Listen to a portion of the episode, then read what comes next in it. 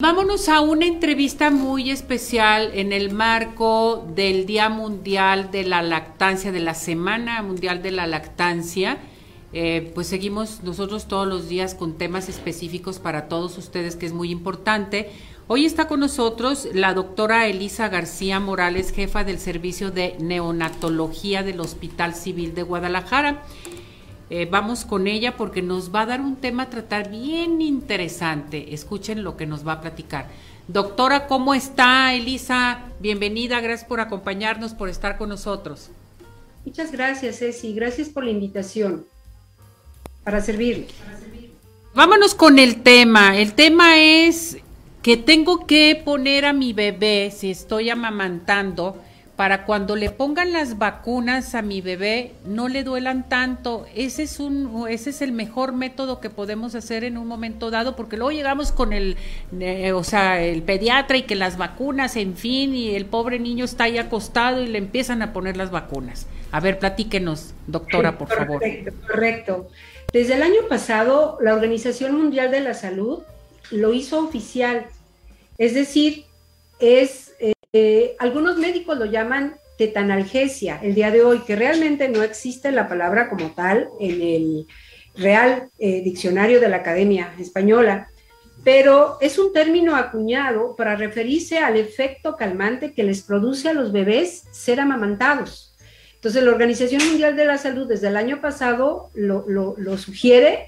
Entonces, debo de primero pegarme a mi bebé y ya que empiece a succionar, entonces yo coloco la vacuna y ya se han hecho estudios que esto les genera muchísimo menos dolor, muchísimo menos estrés. porque es importante que esto les, les disminuya el dolor y el estrés? Es porque a futuro este dolor o este estrés podría tener problemas en algunos aspectos cognitivos o de lectura, por ejemplo. Esto se me hace excelente porque realmente, doctora, bueno, pues es una noticia que nos está dando que posiblemente mamás eh, que acaban de tener bebés o que en un momento dado están gestando, no saben este tipo de situaciones, de qué manera tienes que ponerle las vacunas al bebé en un momento dado para que no les duela. Sí, que además de las vacunas, la imagen, la previa que ustedes colocaron, es el bebito que se le está realizando el tamiz metabólico. Hoy en día a todos los niños se les realiza su tamiz metabólico, que es el piquetito en el talón. Esto también les genera molestia, esto también les genera dolor. La imagen que está usted ahorita poniendo es para administración de vitamina K. La vitamina K la administramos para evitar la posibilidad de que tenga una enfermedad hemorragípara. Entonces, desde que nace la criatura es poner su vitamina K, es tomar el tamiz metabólico y luego una gama de vacunas que sí es realmente casi hasta los 6, 7 años que hay que estarlos vacunando.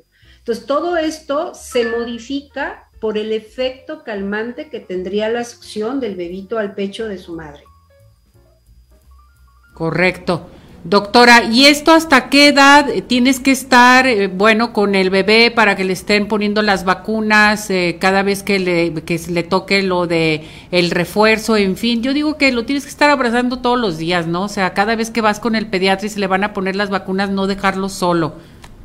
Sí, correctamente. A todas las edades, digo, a veces uno es adulto y todavía le encanta que la madre lo abrace, ¿no? Pero en este caso, además del abrazo, es la succión. Cuando la criatura succiona, al tiempo que hace la succión, recibe un alimento dulce, porque la leche de la madre es muy dulce. Y el efecto de la succión hace que libere algunas sustancias endógenas a nivel del cerebro, que esto le calma, le conforta, adicionado al abrazo. Entonces es el efecto de la succión y es lo que está succionando a la criatura. Eh, eh, la Academia Americana de Pediatría propone que a un niño le demos pecho eh, de forma exclusiva los primeros seis meses de vida. Después de los seis meses iniciamos alimentación complementaria, pero se debe de seguir con, con la alimentación al pecho materno, por lo menos hasta los dos años. Pero hay mamás y hay bebés que están bien succionando a los tres años, a los cuatro años. Esto va a depender de cada uno de ellos.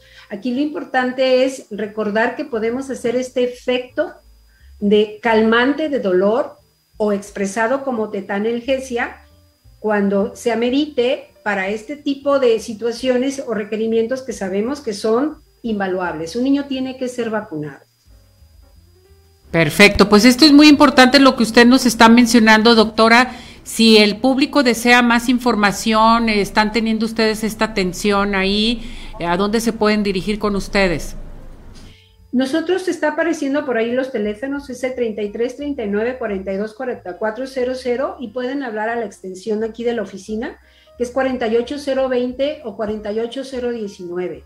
Con mucho gusto eh, podemos esclarecer dudas o, eh, digamos, dirigir o dar información. Perfecto. Doctora Elisa, muchísimas gracias. Muy bonita explicación, muy bonita información que le ha dado a nuestro público de Arriba Corazones. Que esté muy bien. Saludos. Cuídese mucho. Gracias. Un abrazo.